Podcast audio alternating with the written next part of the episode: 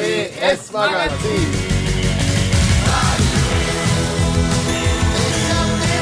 Verstehst du die Welt nicht mehr? Mach dir keine Sorgen. Wir tun's auch nicht, aber mir hätte man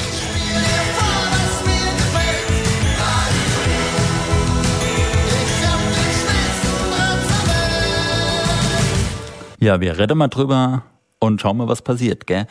Ja, hier das ABS-Magazin, jeden Mittwoch um 16 Uhr auf Radio X zu hören, 91.8. Herzlich willkommen am äh, ja, Mittwoch natürlich. Welcher Mittwoch denn sonst? Der neunte Mittwoch natürlich. Und äh, ich darf euch begrüßen, der Andi für euch ist am Mikrofon und äh, genau, wir haben wieder das ABS-Magazin. ABS ist, wie gesagt, jeden Mittwoch hier auf 16 Uhr auf Radio X zu hören und absmagazin.de ist unsere Internetseite.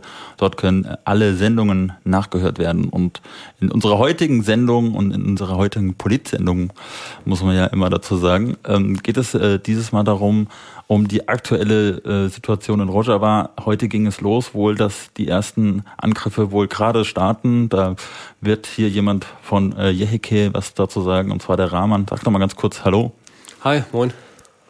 Und äh, wir werden in der zweiten Hälfte unserer Sendung über die Besetzung hier in äh, schönem Bockenheim gab es äh, am Wochenende eine Besetzung, die gestern geräumt worden ist.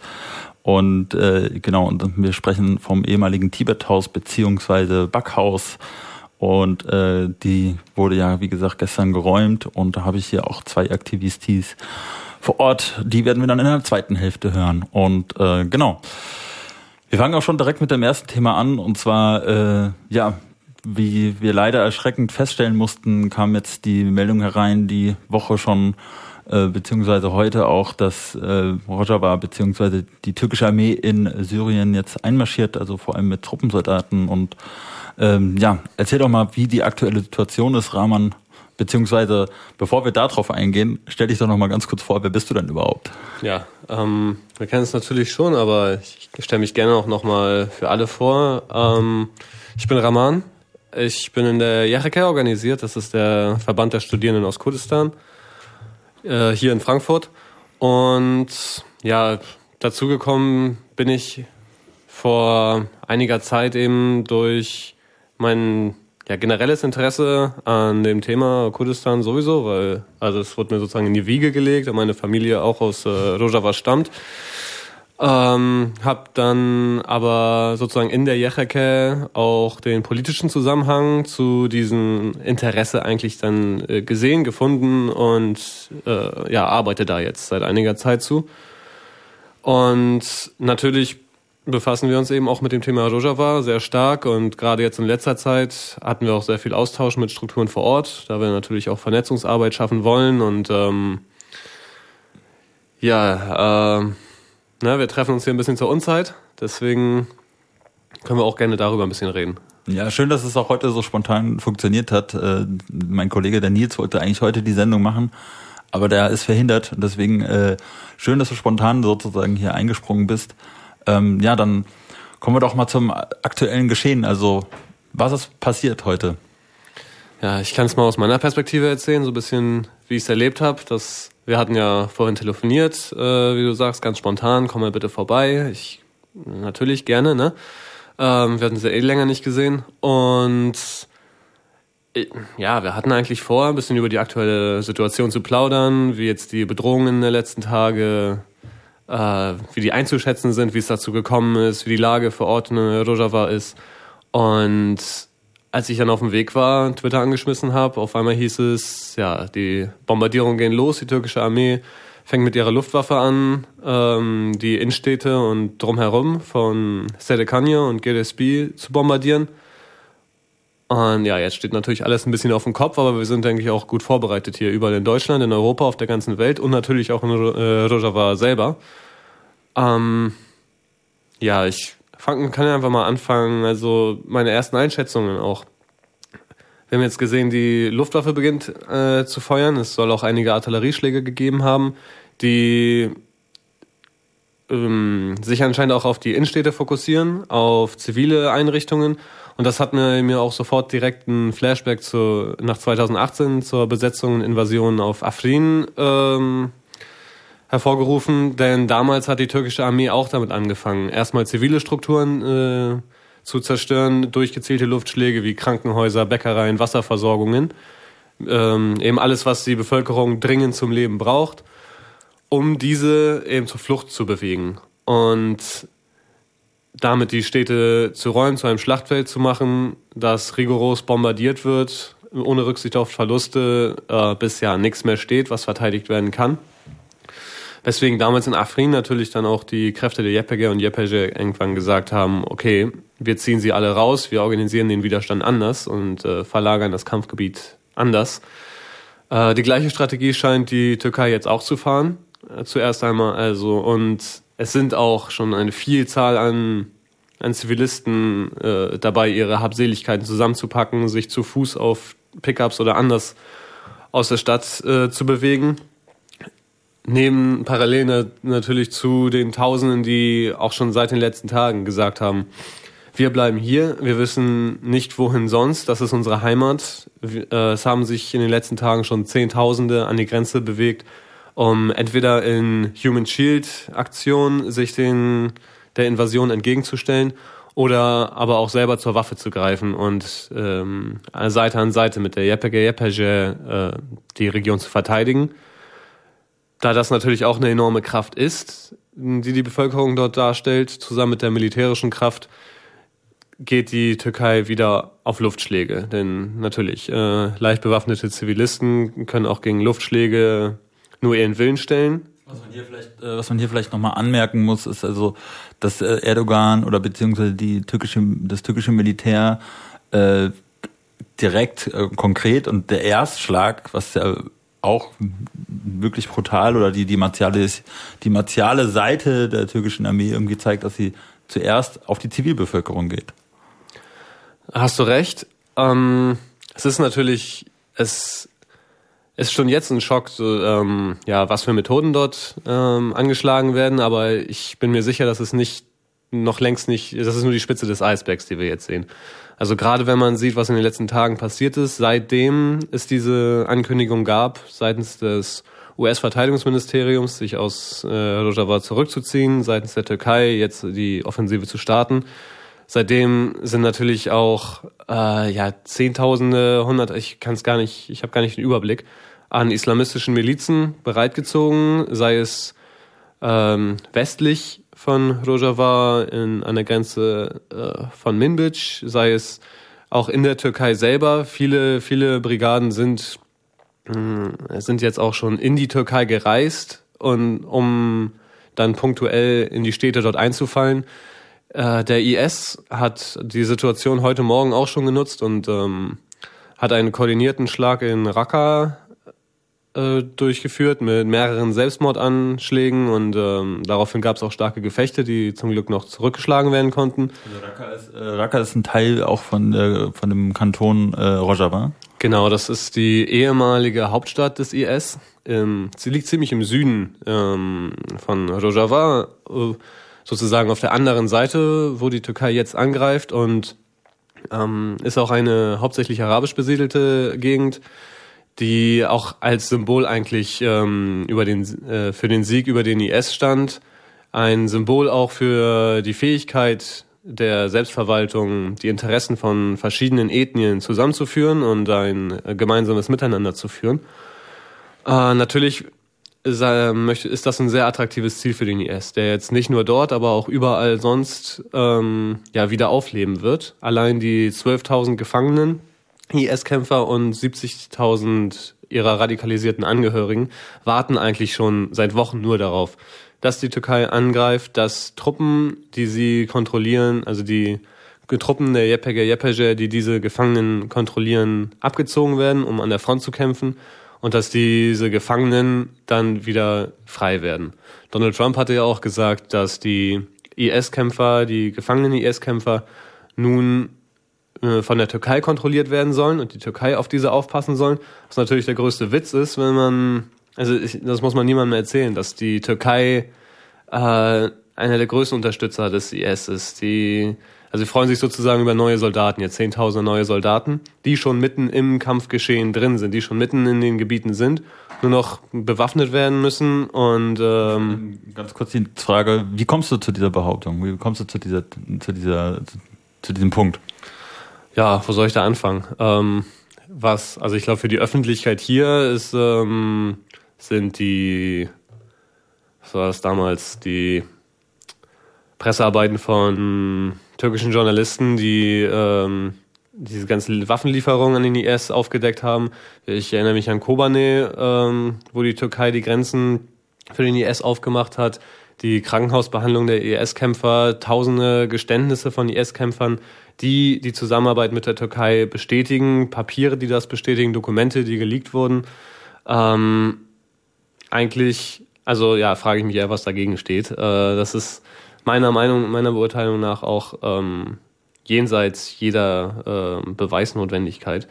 Das und ähm, Genau, also habe deshalb nochmal auch so nachgefragt, ne, weil also die Bundesregierung ja dann natürlich auch eine andere Position hat oder beziehungsweise äh, sich da auch nicht klar positioniert in dem Sinne.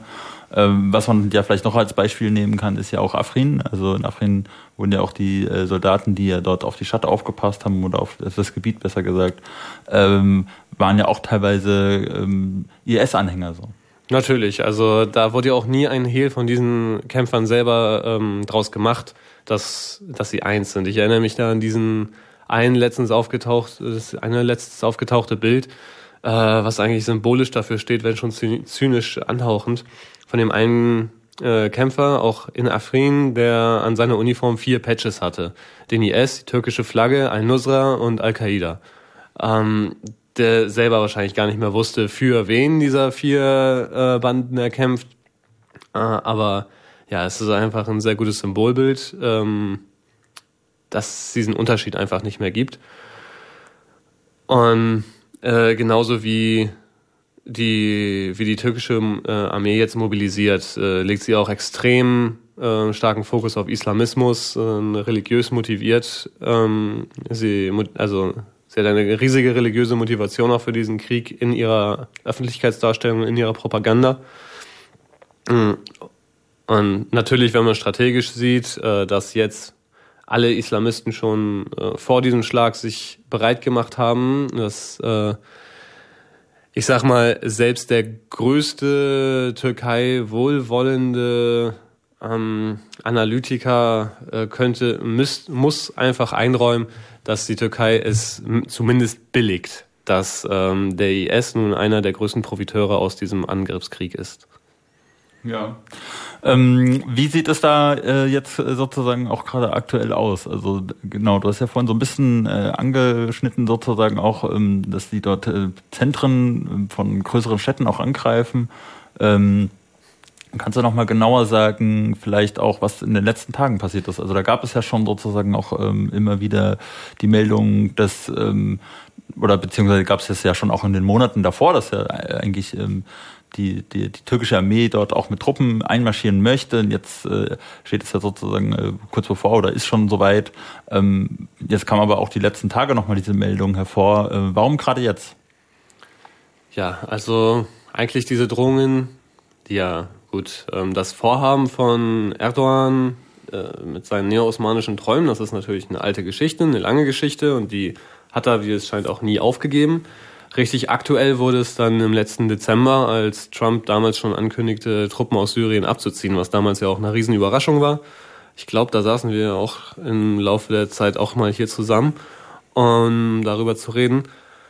Äh, damals konnte das ja dann noch seitens der Selbstverwaltung abgewendet werden, hinausgezögert werden sozusagen und äh, wurde dann dieses Jahr im ja, Frühjahr, Sommer wieder aktuell, als Erdogan gesagt hat, ihr äh, meine Geduld ist zu Ende, ihr haltet mich hin, ich werde jetzt angreifen. Und damals sah es auch so aus, damals wurde auch riesengroß mobilisiert, da ähm, gab es ja auch diese Tag X-Vorbereitung, wurden dort schon alle getroffen. Und ähm, ja, äh, damals sah es eben danach aus, dass der Krieg auch dann wirklich losgehen wird, bis dann die Selbstverwaltung von Rojava, ähm, ja, wie hat der US-General, äh, ich komme auf seinen Namen nicht genannt, ich habe nie jemanden gesehen, der eine so schwache Karte so stark gespielt hat. Denn, ähm, natürlich äh, sind es Fakten, die dann auf den Tisch gelegt wurden, denn diese, diese ganzen gefangenen IS-Kämpfer, die ganzen Angehörigen, ähm, die die kann man eben im Fall eines Invasionskrieges nicht mehr kontrollieren. Was für die USA auch bedeuten würde, sie verliert ihr, äh, oder es wird ein riesiges Chaos dort angerichtet, wo jetzt seit, ähm, seit dem Bürger, seit fünf Jahren Stabilität herrscht. Es ähm, außerdem gehen natürlich höchstwahrscheinlich auch die äh, Ölfelder im Südosten von Rojava äh, wieder zurück an den syrischen Staat, denn auch diese können nicht weiterhin bewacht werden, wenn äh, im Norden die Türkei einmarschiert. Das waren natürlich alles rote Lampen für die USA, die dann gesagt hat, okay, okay, okay, wir gehen nochmal nach Ankara, wir verhandeln. Und ähm, das Ergebnis dessen war ja dann diese ominöse Sicherheitszone. Äh, Sicherheitszone, der ähm, Terminus, der dann seitens der Türkei, seitens der USA genutzt wurde für ja eine Maßnahme. Ich verstehe es bis heute nicht, wie dieser Name zustande kommt. Es ist eben ja auch wieder ein Witz. Äh, Rojava ist seit Kriegsbeginn, seit auch Vertreibung des IS der sicherste Ort in ganz Syrien und ähm, wo eine Stabilität herrscht, die im ganzen Land nicht äh, geherrscht hat.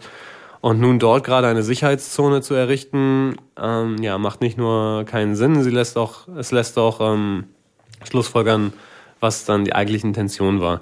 Und äh, diese Sicherheitszone beinhaltete eben einen ja, Gebietsstreifen. Zuerst natürlich, die Türkei möchte zwar mehr, aber woraus sich dann geeinigt wurde, war ein Gebietsstreifen zwischen den beiden Städten, die eben heute angegriffen wurden, äh, in dem gemeinsame Patrouillen von einerseits der USA und der Türkei, aber auch der USA und den lokalen Militärräten der Selbstverwaltung stattfinden würde, würden. Im Zug dessen zieht sich die YPG YPG zurück und auch ihre Befestigungs-, Verteidigungsanlagen werden ähm, vernichtet.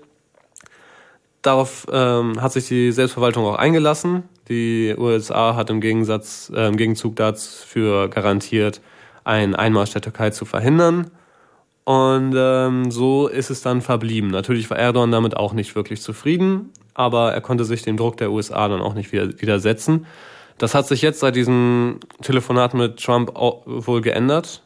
Also ähm, auch wahrscheinlich wohlwissend, äh, Erdogan wohlwissend, dass ähm, bei einem Einmarsch äh, als NATO-Staat kein anderer NATO-Staat ihn dort angreifen würde. Und also das ja, geht eben einfach nicht. Und es sieht nun so aus, als würde gerade diese Zone äh, nun als erster Schritt der Besatzung äh, dienen müssen. Denn ähm, kurz nachdem äh, es ja diese Maßnahme jetzt bekannt wurde, die Drohungen wieder aktuell wurden und ähm, Donald Trump ja auch riesige Kritik geerntet hat. Seine äh, ganze Partei hat sich dagegen äh, gestellt, weil sie eben genau wissen, dass die USA somit nicht nur ihren Einfluss in Syrien verliert ähm, und damit auch im Mittleren Osten einen großen Faktor an Einfluss verlieren wird, sondern damit eigentlich auch ein Geschenk an Russland, dem Iran und dem IS gibt. Also was seitens der NATO-Perspektive strategisch kompletter Unsinn ist. Ähm, daraufhin sagte Trump ja, nein, nein, nein, ich habe hier äh, nichts gegen die Kurden unternommen. Ähm, und wenn die Türkei irgendwas macht, dann wird es wirtschaftlich auch ganz böse für sie werden. Meiner Einschätzung nach äh, bezieht er sich dann jetzt damit auf, diese auf die Begrenzung der Invasion, die vorige Begrenzung der Invasion auf diese Sicherheitszone um danach sagen zu können, ja, äh, das war ja sowieso ein von uns geräumtes, geplantes Gebiet, da habe ich jetzt niemandem eine Besatzung gestattet, auch wenn die Tatsachen natürlich ganz anders aussehen. Also in diesem Gebiet, das sind ja bewohnte Gebiete, das sind äh, mehrheitlich kurdisch besiedelte Gebiete, die nun nach dem genozidialen äh, Angriff so der Plan der, von Erdogan äh, mit syrischen Flüchtlingen äh, aus anderen Regionen besiedelt werden. Das sind zum größten Teil natürlich auch dschihadistische Milizen, die seit Jahren in der Türkei herangezogen wurden. Und ähm, ja, bestehend aus Syrern, die sich in den Kriegsjahren in die Türkei begeben haben, aus ganz verschiedenen Regionen. Also ähm, Erdogan macht ja auch immer viel Werbung damit, dass er den syrischen Brüdern in der Türkei wieder ein, neu, ein ihr altes Zuhause wiedergibt. Das ist ihr altes Zuhause mitnichten. Auch da kann man wieder äh, in Afrin die Blaupause sozusagen für diese Maßnahme sehen, äh, wo auch Leute von üb überall. Was meinst du mit Blaupause? Also in Afrin haben wir dort das Szenario ja gesehen, dass dort auch wieder Milizen angesiedelt wurden, ihre Angehörigen angesiedelt wurden, Äh, Stichwort äh, Guta äh, war ja damals auch hier groß in den Medien, dass dann dort äh, sehr viele Milizen herausgezogen wurden. Die wurden dann auch in Afrin angesiedelt, ohne jetzt viele ähm, ja, Städtenamen oder Milizennamen nochmal reinzubringen, äh, die man noch erklären müsste. Ähm, ist Afrin eben zu ja, einem Nest von Dschihadisten geworden und genau das Gleiche wird jetzt auch in dieser Sicherheitszone ähm, geplant. Die, der Türkei geht es wirtschaftlich gerade sehr schlecht und so eine Zone zu errichten ist natürlich auch sehr kostspielig. Und da wundert es mich eigentlich nicht, dass diese Ankündigung und diese Planung nur noch nur ein paar Tage äh, nach dem Besuch von Horst Seehofer in der Türkei stattgefunden haben, der nach den Gesprächen, äh, Zitat, nichts an der Arbeit der Türkei zu kritisieren hat und ja, auch meiner Einschätzung nach anscheinend dann ähm, ja, finanzielle Hilfe auch im Rahmen des Flüchtlingsdeals wieder zur Errichtung dieser, ja, dieser Besatzungszone versprochen hat. Also kann man fast sagen, also dass Herr Horst Seefer den, dem sozusagen ein Go gegeben hat dafür, dass er äh, sich dazu nicht positioniert hat, sondern einfach gesagt hat, ja, was die Türkei macht, ist äh, super, was macht, oder ist, oder ist so in Ordnung. Natürlich, also das ist zumindest die Legitimisierung, Legitimation, ähm, komme ich gerade nicht drauf.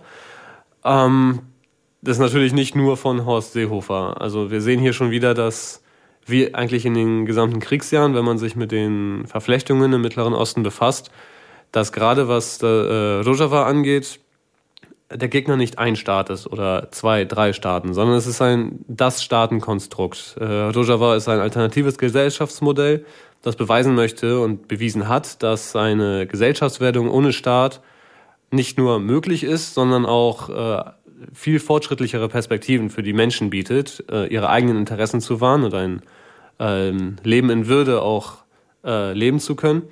Und das ist natürlich ein Dorn im Auge der äh, Staatengemeinschaft, die sich jetzt, die den Plan schon lange fährt, dieses Staatenkonstrukt ähm, langsam zu vernichten, langsam von ihren Idealen äh, äh, hinweg hin, äh, wegzuziehen und es so zu, so zu korrumpieren. Erdogans Politik ist natürlich schnell invasieren, platt machen, meine, äh, für meine eigenen Pläne nutzen. Diese, dieser Interessenkonflikt zwischen ähm, ein, revolutionäres Projekt korrumpieren und es einfach hinwegzufegen, was ja eigentlich auch ein Eingeständnis der Stärke dieses Projekts ist, diese, ähm, ja, diese beiden Perspektiven sind eben auch der Grund, warum Erdogan jetzt so viel Kritik in auch unseren öffentlichen Medien für diese Aktion bekommen hat. Denn da sehen wir eigentlich das Novum. Ne? Ähm, während Afrin gab es diese Kritik seitens der Medien nicht. Äh, in den in vielen Unmenschlichkeiten von Erdogan, wie zum Beispiel auch den Zwangsabsetzungen der Bürgermeisterinnen in der Türkei, ähm, in, sein Krieg äh, in, im Irak, den er gerade führt, von dem, glaube ich, die wenigsten überhaupt wissen, dass er stattfindet. All diese Sachen sind bisher mit Stillschweigen äh, begleitet worden und jetzt gibt es auf einmal Kritik, denn der NATO-Plan ist eigentlich ein ganz anderer und jetzt sehen wir auch, dass es eigentlich diese zwei verrückten Erdogan und Trump sind, die der Hauptauslöser für die Invasion, wie wir sie jetzt heute sehen, äh, sind.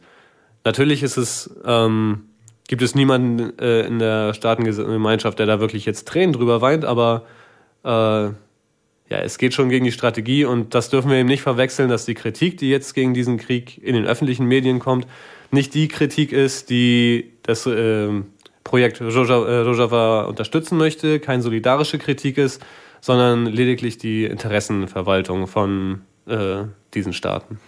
Hm, bevor wir sozusagen auch gleich schon zum, Inter zum Ende von unserem Interview jetzt kommen, äh, noch die Abschlussfrage vielleicht. Äh, kannst du so ein bisschen einschätzen oder was ist sozusagen deine Position? Äh, wie werden sich auch die kurdischen, die kurdische äh, Armee verteidigen? Was, was wird sie machen? Also es ist ja schon auch eine, äh, ja, eine Notlage, in der sie sich ja jetzt befinden. Definitiv. Ähm, wir sehen jetzt ja auch, dass es eine Luft- und Bodenoffensive ist, die gestartet wird mit höchstwahrscheinlich Hunderttausenden von Angreifern. Die ähm, kurdischen Verteidigungskräfte, das sind ja nicht nur die kurdischen Verteidigungskräfte, auch Araber, Turkmenen, Esiden, äh, Assyrer, alle möglichen Kräfte, eigentlich die komplette Bevölkerung äh, Nordostsyriens wird sich in diesem, an diesem Kampf beteiligen. Äh, die Vorbereitungen auf diesen Kampf laufen jetzt schon äh, länger. Also dieses ganze Gebiet wurde befestigt. Es, ähm, Afrin war sozusagen ein, äh, ein Beispiel dafür, dass man die ähm, Vorbereitungen auf so einen Krieg noch viel verstärken muss. Dementsprechend wurde das, äh, wurde sich vorbereitet. Es wird dennoch natürlich ein sehr, also ein extrem blutiger Kampf, denn ähm, es, der Kampf wird nicht nur von etwa 100.000 äh, Bewaffneten auf Seiten der demokratischen Kräfte Syriens stattfinden. Auch die Bevölkerung hat sich entschlossen, diesen Kampf mitzutragen. Zumindest äh, ein sehr großer Teil der Bevölkerung, die ähm, ja, das, die letzten Jahre auch damit genutzt haben, sich selber auf diesen Krieg vorzubereiten, die auch sagen, das ist unsere Heimat, die wir verteidigen. Äh, wir lassen uns weder einschüchtern noch vertreiben. Und ähm, also ja, jedes Dorf, das seitens äh, der Türkei oder ihren Banden angegriffen wird, wird Widerstand leisten. Und die ganze Region wird Widerstand leisten, um und sich eben nicht einfach ergeben. Ja, das sind auf jeden Fall schreckliche Nachrichten, die uns da erreichen. Und ähm, ja, ich hoffe, dass äh, das trotzdem irgendwie zu einer äh, Richtung sich entwickelt, dass da vielleicht auch noch irgendwie sich irgendwie geeinigt werden kann, was wahrscheinlich so gerade momentan nicht aussieht. Ähm, ja, vielen Dank, Raman. Ähm, vielleicht gibt es noch eine Möglichkeit, äh, nochmal zu sagen, wo man sich auch nochmal genauer informieren kann äh, über auch den aktuellen äh, Krieg. Äh. Natürlich. Ähm, also jetzt gerade ist natürlich auch die Mobilisierungswelle äh, oder die Mobilisierungsperspektive ähm, die wichtigste, denn wir können auch unseren Beitrag dazu leisten, dass dieser Invasionskrieg fehlschlägt, indem wir die genutzt, äh, aufgebauten Strukturen nutzen. Zum Beispiel äh, möchte ich da anmerken die Kampagne Riser für Rojava, die auch eine eigene Website hat, äh, eigene Kanäle auf Twitter, Facebook, überall und lokal vernetzt ist.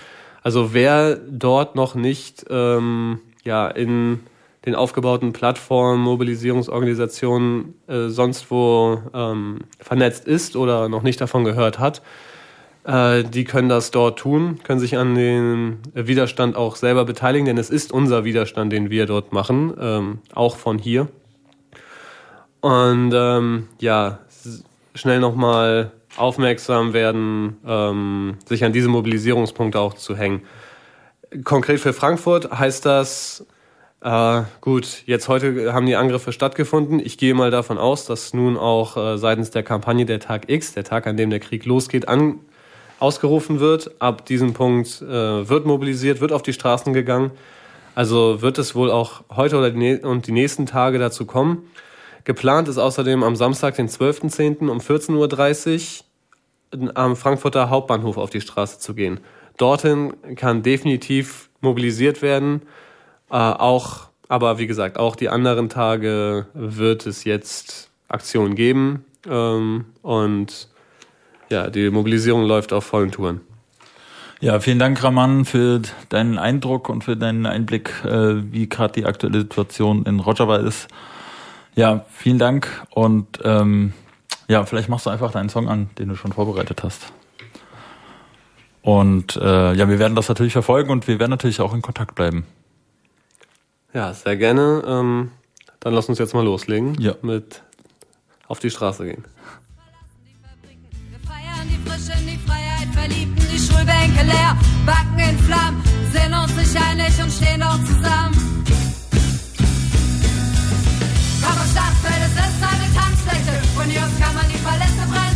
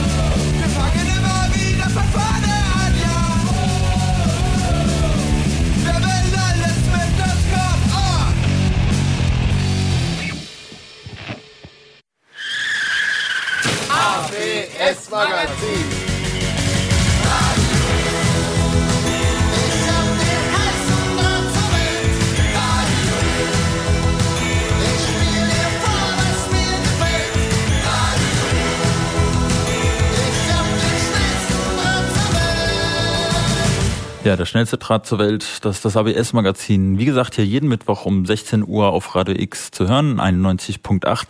absmagazin.de ist unsere Internetseite. Dort können alle Sendungen nachgehört werden. Und äh, für euch am Mikrofon ist der Andi und ich habe jetzt das äh, zweite Thema für uns äh, hier am Start. Äh, in der ersten Hälfte haben wir über die aktuelle Situation in Rojava gesprochen, beziehungsweise über die türkische Armee, die da in Syrien jetzt einmarschiert. Und jetzt wollen wir aber zum äh, aktuellen Thema, was jetzt auch äh, hier äh, äh, die letzten Tage äh, hier im schönen Stadtteil Bockenheim äh, passiert ist. Und zwar gab es eine Besetzung vom ehemaligen Tibet-Haus. Ähm, die Initiative Social Hub äh, hat das Haus besetzt. Und äh, genau, und ich habe jetzt hier Sarah und Nils von der Initiative hier sitzen. Sag doch mal ganz kurz Hallo. Hallo. Hi. Genau. Ähm, so, und äh, genau, wir wollen jetzt einfach mal so ein bisschen drüber sprechen. Äh, erstmal natürlich auch so ein bisschen über das Haus. So was äh, ging da eigentlich in der letzten Zeit irgendwie ab? Und aber auch natürlich, wie ähm, was so im kulturellen Programm dort gelaufen ist, aber auch ähm, was äh, wie die Besetzung beziehungsweise die äh, Räumung dann jetzt zum Schluss war und was äh, so danach äh, folgt. Ja, fangen wir doch mal mit dem ersten Thema an. Was gab es äh, eigentlich zu berichten über das Haus in den letzten Jahren? Äh, vielleicht auch davor und was hat das äh, mit dem Stadtteil sozusagen auch gemacht? Ähm, also erstmal das Haus ist äh, ein Haus aus dem aus der Mitte des 19. Jahrhunderts, das Backhaus in, im Besonderen. Ähm, das wurde ursprünglich eben als Backhaus tatsächlich genutzt, deswegen haben wir es auch so genannt. Ähm, zu dem Gelände gehört noch ein Fachwerkhaus, das 300 Jahre alt ist. Ähm, und das wurde lange von der Familie benutzt, die halt in, in dem großen Haus im Backhaus gebacken hat und dann ähm, im Fachwerkhaus im Obergeschoss gewohnt hat und unten halt die Bäckerei drin hatte. Ähm, die Bäckerei, die halt jahrelang den Ruf hatte, da gibt's die besten Brötchen Bockenheims. Also auch schon zu der Zeit hatte es sozusagen Bedeutung für den Stadtteil. Ähm, genau, im Zuge des Wiederaufbaus wurde das Haus aufwendig saniert. Die Stadt hat damals auch super viel Geld da reingesteckt. Ähm, es, das, das Backhaus hat das erste Grasdach Deutschlands bekommen im Zuge des Wiederaufbaus. Ähm, Genau, die Familie musste das Haus aber verkaufen, weil sie selber wegziehen mussten und das Haus halt auch nicht mehr halten konnten, haben sich dann mit dem, mit der Person, die das dann gekauft hat, darauf verständigt, dass es bitte auf jeden Fall so erhalten sei, bleiben soll, weil es denen halt auch super wichtig war. Ähm, ja, der, der Mensch, der das gekauft hat, hat sich darauf eingelassen. Kannst, ähm, du, kannst du so kurz sagen, wann das ungefähr gewesen ist, wann das verkauft worden ist?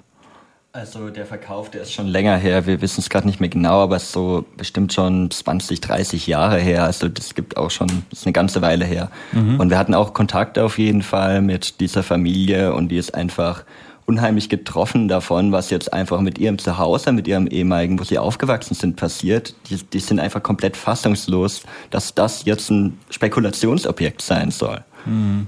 Das war auch ähm, der erste Initiationspunkt sozusagen für ähm, eine breite Bürgerinitiative, die sich für äh, 2016, 17 für den ähm, gegen den damaligen Verkauf engagiert hat, der damals ähm, im Raum stand, wo halt noch zur Debatte stand oder wo halt die die Immobiliengesellschaft, die RHHG, ähm, diese Grünfläche, die zum Hüllerplatz dazu gehört, ähm, auch noch mitkaufen und platt machen wollte. Ähm, ja, an der Initiative waren auch richtig viele aus, Leute aus dem Stadtteil beteiligt. Ich habe heute gerade erst gehört, dass da ähm, über 1500 Leute sich im Stadtteilbüro auch vernetzt haben. Ähm, genau, um das dann tatsächlich auch abwenden zu können. Also es hat damals funktioniert, aber nur halt für diesen einen Verkauf. Da hat sich die Immobiliengesellschaft dann zurückgezogen, weil die Stadt dann auch mit ähm, aufgesprungen ist und gesagt hat, ja, die Grünfläche, das können wir euch nicht mit dazugeben. Genau. Das muss man sich so vorstellen, dass er da äh, bei dem Gebäude ähm, gibt es ja so eine Mauer, so eine Art Mauer und davor Ja. diese Grünfläche, die betrifft das da wahrscheinlich, oder? Genau. Mhm. Nee, es ist diese, diese Grünfläche direkt an der Kaufhunger Straße 4, die auf die Seite der Kaufhunger ist, also nicht Ah, ja. direkt die Grünfläche am Hüllierplatz. Ah, mhm. okay, okay. Ja, muss man, ja, muss man schon auf jeden Fall auch korrekt dann sagen. Oder beziehungsweise ist das ja hier möglich. Ähm, genau, ähm, wie ging es dann weiter? Also was ist dann passiert? Also das Haus wurde dann äh, verkauft. Es gab ja dann aber einen Weiterverkauf, so habe ich das irgendwie halb mitgekriegt. Genau, halt an die Person, von der wir bis dato auch dachten, dass es immer noch der aktuelle Eigentümer ist, nämlich ein Zahnarzt namens Sandberg. Ähm, ja, der halt auch, der das gemeinsam mit einem Architekten gekauft hat, wo es halt auch Pläne gab, das ähm, zu Luxuswohnungen zu machen, entweder durch Aufstockung oder durch Abriss. Ähm, genau, also das heißt, äh, im, äh, im Zuge dessen gab es ja dann aber erstmal auch dieses Stadtteilfest. So, das, da, dazu wurde ja dann eingeladen und äh, vielleicht fangen wir da nochmal, vielleicht bevor wir sozusagen dann zur eigentlichen Besetzung äh, kommen, äh, vielleicht fangen wir da nochmal kurz oder haken da nochmal kurz ein. Gab es dieses Stadtteilfest, ähm, viele Initiativen haben sich dort getroffen, haben dort äh, einen Stand äh, vorbereitet, beziehungsweise dort ihren Stand gehabt und konnten dort auch äh, sozusagen auch einen Austausch mit dem Stadtteil irgendwie kommen.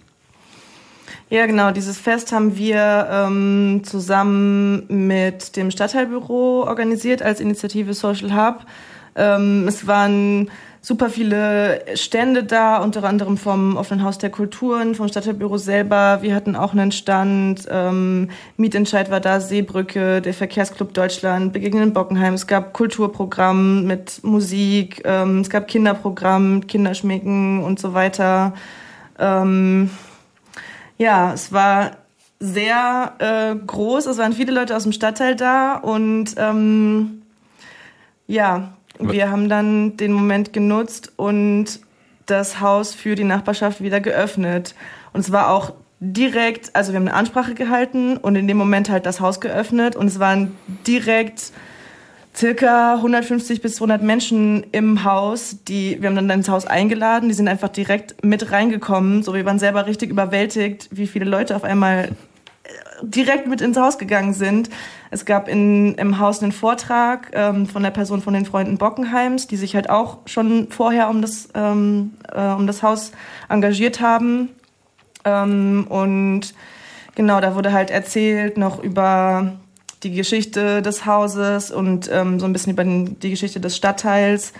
Ähm, es gab ein Akustikkonzert dann im Haus. Das Kinderschminken wurde dann, ist dann ins Haus umgezogen. Das hat sich sehr großer Beliebtheit erfreut tatsächlich. Ähm, nicht, wahrscheinlich nicht nur bei den Kleinen, sondern auch bei nee, den Großen. Ja, sehr äh, generationenübergreifend tatsächlich. Ja, ähm, genau. Und es gab direkt einen Workshop auch im Haus. Ähm, also gab es ein richtiges äh, kulturelles, vielfältiges Programm sozusagen. Ähm, ich würde trotzdem aber nochmal einen Schritt zurückgehen, weil ich habe jetzt äh, so in den Vorgesprächen auch gehört, dass ihr seid ja nicht einfach äh, umsonst sozusagen auch auf dieses Haus gekommen, sondern ihr wurdet sozusagen auch darauf angesprochen.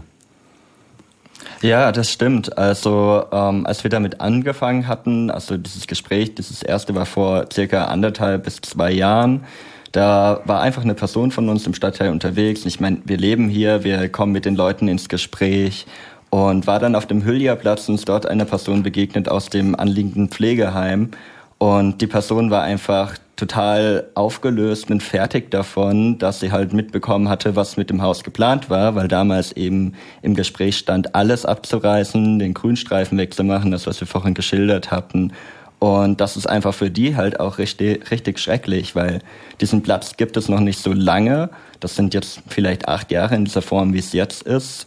Und das hat lange gedauert, bis er überhaupt angenommen wurde. Jetzt wird er so langsam angenommen und ist von den Leuten aus diesem Pflegeheim eine der einzigen Orte, wo sie überhaupt hin können, weil sich viele Leute einfach nicht so weit wegbewegen können. Und da können sie dann halt nochmal in die frische Luft, haben zumindest ein bisschen Grün um sich. Der Platz könnte eigentlich viel grüner sein. Das ist jetzt schon irgendwie sehr viel Stein und Beton. Das müsste eigentlich nicht sein.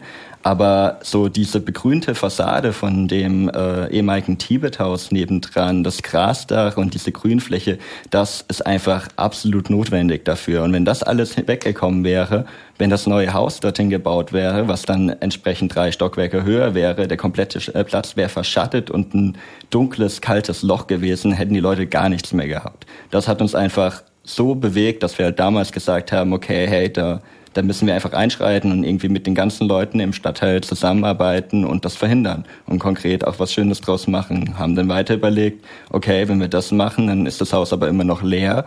Was wollen wir jetzt tun? Ich meine, da ist ein Haus und das äh, hatte früher sehr viel soziale Nutzung und da sollte es ja auch wieder hingehen. Und das war dann Anlass, dass wir unser Nutzungskonzept entsprechend entwickelt haben für ein soziales Zentrum.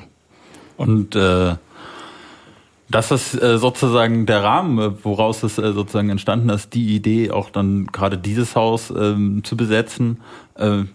Ja, das ist halt auch, ähm, also dieses Nutzungskonzept schließt sich auch an an die Bedeutung, die es auch vorher für den Stadtteil schon hatte, eben als, also wie Nils gerade gesagt hat, mit dieser sozialen Nutzung, da war lange Zeit eine, Sp- eine Sprachschule drin, ähm, das dritte Welthaus war da lange drin, eben dieses Tibet-Haus, äh, weswegen es auch immer noch so ehemaliges Tibet-Haus oder Ex-Tibet-Haus im Stadtteil genannt wird. Als letztes war eine Yogaschule drin, die jetzt wieder halt umziehen musste. Ähm, und unser Nutzungskonzept schließt halt daran an. Also wir wollen es auch wieder für den Stadtteil öffnen und als, als Zentrum halt mit dieser sozialen Nutzung öffnen. Und wichtig ist dabei halt auch zu sagen, dass wir wirklich schon lange daran arbeiten. Also jetzt irgendwie anderthalb Jahre politische Arbeit stehen da drin und wir haben jetzt nicht direkt angefangen und das besetzt, was durchaus aber auch legitim gewesen wäre angesichts der Situation in Frankfurt, sondern wir haben halt dieses Nutzungskonzept gemacht und sind dann entsprechend erstmal den legalen Weg gegangen. Wir sind zum Ortsbeirat gegangen, haben das vorgestellt, haben uns eingebracht auf äh, Stadtteilrundgängen, haben also da schon versucht, irgendwie etwas damit zu machen, sind aber da einfach an dem Unwillen der Politik gescheitert, damit irgendwie was anzufangen. Und vielleicht äh, kann man, äh, könnt ihr vielleicht aber nochmal vorstellen, wie dieses Nutzungskonzept aussieht. Also die Initiative heißt ja Social Hub. Das ähm, ist quasi, also das spricht auch quasi schon für dafür, wie wir uns das vorstellen. Also Social Hub heißt ähm, sozialer Knotenpunkt. Und genau das wollen wir halt. Also wir wollen einen Ort im Stadtteil, der für so viele Menschen wie möglich offen ist. Wir wollen, ähm, unsere Vorstellung ist, dass im Erdgeschoss ein Café sein kann, wo Leute halt zusammenkommen können, sich austauschen, Kaffee trinken, Tee trinken, ähm, veganes Angebot, daran mangelt es ja auch so ein bisschen in Bockenheim. Ähm, wir wollen einen Umsonstladen einrichten, also quasi eine Verstetigung, also so ein äh, Gegenpol zur irgendwie Wegwerfgesellschaft, in dem Leute einfach da Sachen hinbringen und sich Sachen mitnehmen können, einfach ohne Geld. Ähm, eine Bibliothek einrichten mit Arbeitsplätzen, die frei zugänglich sind, ähm, mit Freifunk, was freies WLAN äh, für alle bedeuten würde, was halt auch nicht am Eigentum, vom Eigentum abhängen sollte. Ähm, wir wollen ein kulturelles Programm da machen, wie wir es ja auch die letzten Tage schon gezeigt haben. Wir wollen die Veranstaltungsräume für Vorträge und Veranstaltungen nutzen, also die großen Räume im Obergeschoss. Ähm, wir stellen uns vor, dass es politische Büros darin geben könnte, also wo Initiativen halt feste Räume haben und Leute aus dem Stadtteil auch dann hingehen können, so was macht ihr denn gerade, ähm, wie kann man sich denn einbringen? Genau. Gleichzeitig ähm, ist das ja natürlich auch erstmal ein erster Vorschlag. Also wir haben jetzt ein Nutzungskonzept, haben gezeigt, was die Möglichkeiten sind, aber wir sind in diesem Stadtteil und wir betonen ja immer, dass wir mit den Menschen aus dem Stadtteil zusammen das auch irgendwie weiterentwickeln wollen. Deswegen ist das jetzt auch als erster Vorschlag zu, äh, irgendwie zu verstehen und Leute können auch immer vorbeikommen, haben das auch die letzten Tage gemacht. Ich meine, diese Kunstausstellung, da sind Leute gekommen und haben einfach gesagt, hey, wir würden das hier gerne machen und so stellen wir uns das auch einfach vor, dass Leute vorbeikommen, mit uns zusammen ein Konzept entwickeln und dann entsprechend wir gemeinsam diesen Raum eben auch bespielen und das nicht einfach fest vorgegeben ist und so sieht das aus, dann ist ein sehr, sehr sozialer Raum, auch im Sinne von, dass wir dort uns ausprobieren können, Experimentierraum haben, um zusammen zu leben und eben auszuprobieren, wie, wie können wir denn überhaupt kollektiv handeln, weil das ist einfach bei uns nicht veranlagt in der Gesellschaft und wie wir irgendwie in der Schule lernen und so. Und dafür wollen wir einfach Raum. Wir wollen schauen, wie können wir gut miteinander umgehen, wie kann diese Gesellschaft irgendwie wieder richtig gut miteinander leben. Da fand ich, ähm, also als wir auch im Vorgespräch noch irgendwie drüber debattiert haben, fand ich vor allem, witzig, also die Idee fand ich schön, äh, auch gerade natürlich mit den anschließend mit dem äh, Wohnheim, mit dem Pflegewohnheim, was da in der Nähe ist, da so ein Seniorentreffen zu machen. So. Also diese Idee fand ich irgendwie, es würde ja sozusagen wie die Faust aufs Auge auch irgendwie passen. So, ne? Also ähm, Ich meine, warst du mal in diesem Pflegeheim und hast dir mal das Programm angesehen, da hast du einmal die Woche Bingo, also so ein bisschen so ein Klassiker. Äh, Das ist, ich glaube, das ist auf Dauer einfach richtig langweilig und dann Ja. irgendwie einen Raum nebendran zu haben, wo du einfach dich entfalten kannst. Ja, vor allem, wo du dann auch mit, mit Leuten auch in Kontakt kommst, die nicht im gleichen Alter sind, sondern halt wirklich generationsübergreifend dann Ja. auch ist. So, ne? Ja, genau, das ist halt auch unsere Idee. Also das ist halt super wichtig und an genau solchen Räumen fehlt es halt in ganz Frankfurt, nicht nur in Bockenheim, wa- wahrscheinlich in ganz Deutschland und an super vielen Orten überhaupt. Und so ist halt auch unsere Gruppe aufgestellt. Also wir sind selber auch ähm, sehr divers, was irgendwie Alter zum Beispiel angeht, aber auch irgendwie andere Sachen. Ja, und dann äh, gab es dann äh, die Besetzung. Ihr hattet, äh, weiß gar nicht, wie viele Stunden konntet ihr dann überhaupt sozusagen das Haus halten. Äh, zwischendurch gab es ja dann noch die diese Kunstausstellung, die auch wunderschön äh, war. Ähm, ja, erzählt mal, wie war dann so der Verlauf? Äh, Habt ihr, äh, konntet ihr dort äh, auch schlafen? Habt ihr dort geschlafen? Und äh, wie waren so die Nächte? Ja, ich glaube, wir waren am Ende äh, 63 Stunden da drin. Also auf jeden Fall ähm, inklusive dem, dem Tag des Stadtteilfestes halt drei Tage. Also Samstag, Sonntag und Montag. Dienstag so ab fünf ähm, kam dann der Räumungsalarm und so ab sieben hat die Räumung dann angefangen. Ähm, ja, und diese drei Tage haben wir halt voll ausgekostet. Also es, es war halt einfach, ja, wie gesagt, direkt ist es, haben wir quasi unseren Traum real werden sehen. Ähm, es gab weitere Workshops im Haus, also zum Beispiel Jongl- Jonglage-Workshop, ähm, ein Workshop über, äh, es gab viele verschiedene Spieleabende, ähm, diese Kunstausstellung. Wir haben weiter Hausführungen gemacht, immer wenn Leute halt vorbeigekommen sind, uns mit denen unterhalten, welche, und sie auch gefragt, welche Räume sie irgendwie für was ähm, gut fänden oder was sie hier im Haus gerne hätten. Ähm, es gab einen Workshop über transformative Gerechtigkeit. Da wolltest du noch was dazu sagen? Ja, ja ähm, dieser Workshop wird zum Beispiel auch daran angrenzen, wir sagen ja irgendwie, wir wollen viel mit dem Stadtteil machen und so und transformative Gerechtigkeit ist natürlich auch viel wert für den Stadtteil, weil wir daran lernen können, wie wir einfach unsere Konflikte auch bewältigen. Aktuell findet es hauptsächlich statt, hey, ich habe einen Konflikt, ich komme nicht klar, okay, ich mache eine Anzeige, ich rufe die Polizei etc. Und das ist einfach vollkommen übertrieben. Also, dass wir nicht mehr miteinander reden können und Konflikte nicht mehr selbstständig lösen können, ist eigentlich ein Armutszeugnis. Und in diesem Workshop wurden halt Alternativen aufgezeigt, ähm, wie das funktionieren kann. Also ich erinnere mich an viele Gespräche, auch mit sehr vielen politischen Leuten, wo die Frage war, ja, aber wie geht es denn überhaupt anders? Was machen wir denn ohne Polizei und so? Und äh, gar kein Verständnis mehr dafür da ist irgendwie, dass wir doch auch miteinander irgendwie Dinge klären können. Und transformative Gerechtigkeit, beziehungsweise im englischen Original Transformative Justice, ist einer der Ansätze davon, die entwickelt wurden, um das eben wieder auf die Kette zu bekommen.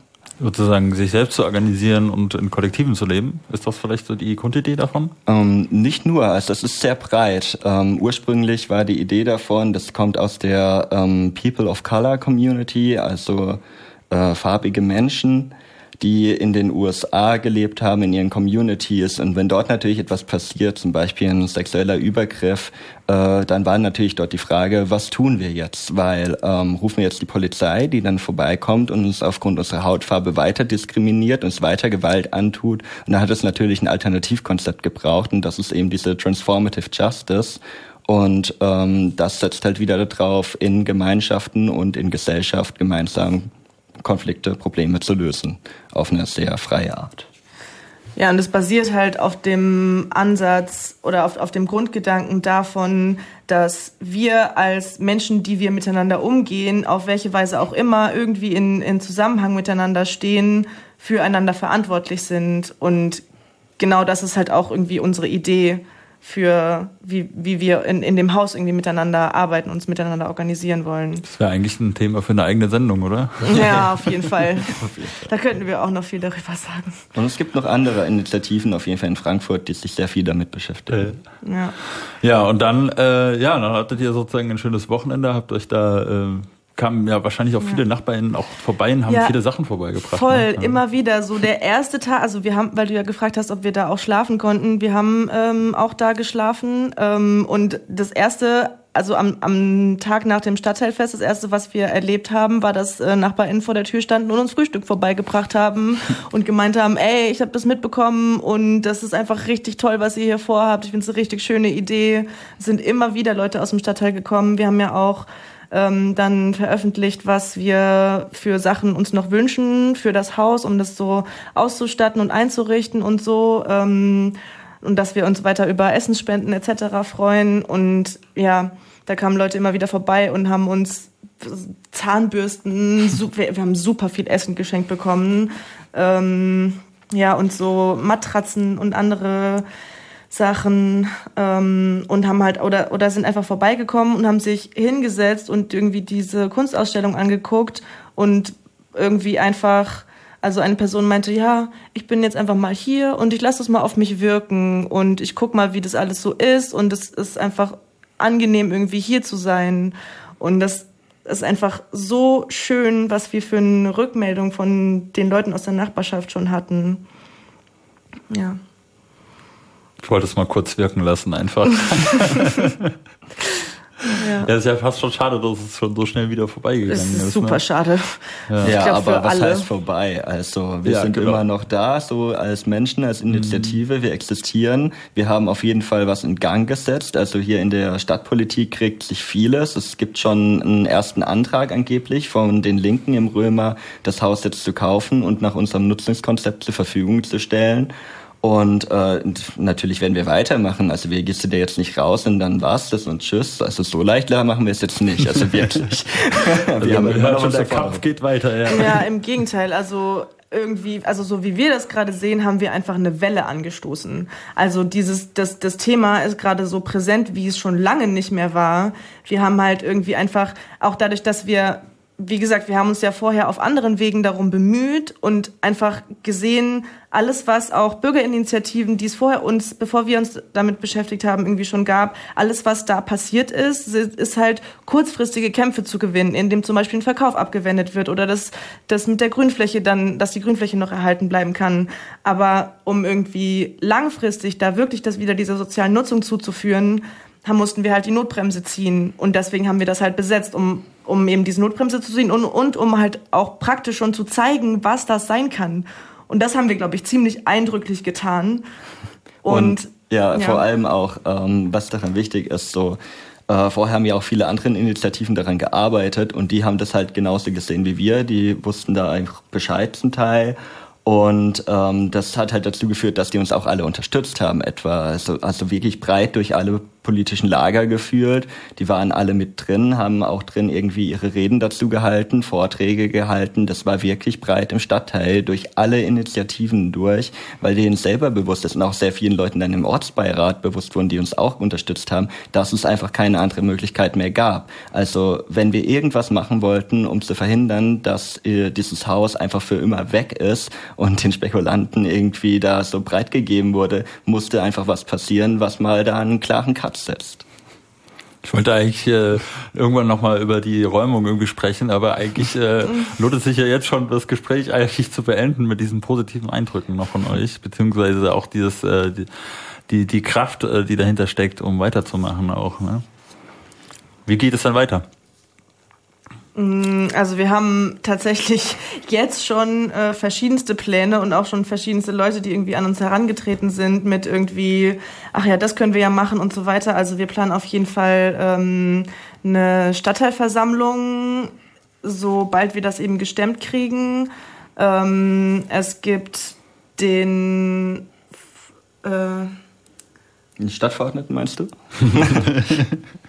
Ja, genau. Also wir werden, wir werden weiterhin ähm, Druck auf die Politik ausüben und versuchen halt einfach auch mit Leuten äh, da endlich mal ins Gespräch zu kommen, was uns ja die ganze Zeit zugesichert wurde, aber tatsächlich nicht passiert ist oder kaum passiert ist. Ja, auch wenn wir jetzt nicht mehr über die Räumung sprechen, weil wir haben schon, fast ist es schon soweit sozusagen. Ähm, äh, gibt es noch was, was ihr noch loswerden wollt zum Schluss? Ähm, beziehungsweise wie kann man vielleicht euch auch finden oder euch auch unterstützen? Also uns kann man auf jeden Fall erreichen. Wir haben eine Website social-hub.cc. Da steht auch Also- unsere E-Mail und alles. Also äh, so, also sozial mit C in der Mitte minus HUB. Da muss man Ja, noch genauer sagen. Genau. Ja. Ja. Das klar ist, ja, genau. Und ähm, weil du jetzt die Räumung angesprochen hast, vielleicht kann man eine Sache dazu äh, sagen. Also wir hatten sehr viele Gespräche auch mit Leuten während dieser Räumung und es war einfach total übertrieben, auch was da aufgefahren wurde. Wir haben unheimlich viel Zuspruch aus dem Stadtteil bekommen und diese großflächigen Absperrungen, die dann den ganzen Tag da waren und regelrechter Belagerungszustand von dem Stadtteil mit einem verdammten Räumpanzer. Ich meine, was zur Hölle wurde da erwartet? Wir haben doch klar kommuniziert, irgendwie was da los ist. Und wir können einfach nur sagen, das war irgendwie ein, wirklich ein Angriff auf diesen Stadtteil und die Leute waren danach wirklich angekratzt, was man dann eben auch gesehen hat an dieser starken Demo mit 250 Menschen, die sich danach trotz diesem strömenden Regen versammelt haben und mit uns durch Bockenheim gezogen sind und gesagt haben, dass das Backhaus bleiben muss. Und das ist vielleicht auch die Message, die zum Schluss äh, vielleicht übrig bleibt. Äh, vielen Dank an euch. Also das Backhaus bleibt sozusagen und äh, Auf jeden Fall. Voll. Vielen Dank, dass ihr hier sein konntet und auch so spontan natürlich. Äh, vielen Dank, Ja, Sarah danke für und. Einladung. Ja, gerne doch. Ja, das war hier das ABS-Magazin äh, für euch am Mikrofon, der Andi. Äh, ABS steht für Arbeit, Bildung und Soziales und ist jeden Mittwoch um 16 Uhr hier auf Radio X zu hören. Äh, ich wünsche euch noch einen schönen Tag und äh, ich hoffe, es regnet vielleicht nicht mehr ganz so viel. Äh, ansonsten äh, informiert euch, bleibt stabil und äh, wir hören uns nächste Woche 16 Uhr. absmagazin.de ist unsere Internetseite. Da könnt ihr gerne alle unsere Nach äh, Sendungen nachhören. Unter anderem auch diese. Und hier geht es natürlich weiter mit Mental Maps. Äh, er steht schon in den Schla- äh, Startlöchern und macht schon die Tür zu. Viel Spaß euch und einen schönen Tag noch. ABS Magazin, nicht zu bremsen. ABS Magazin.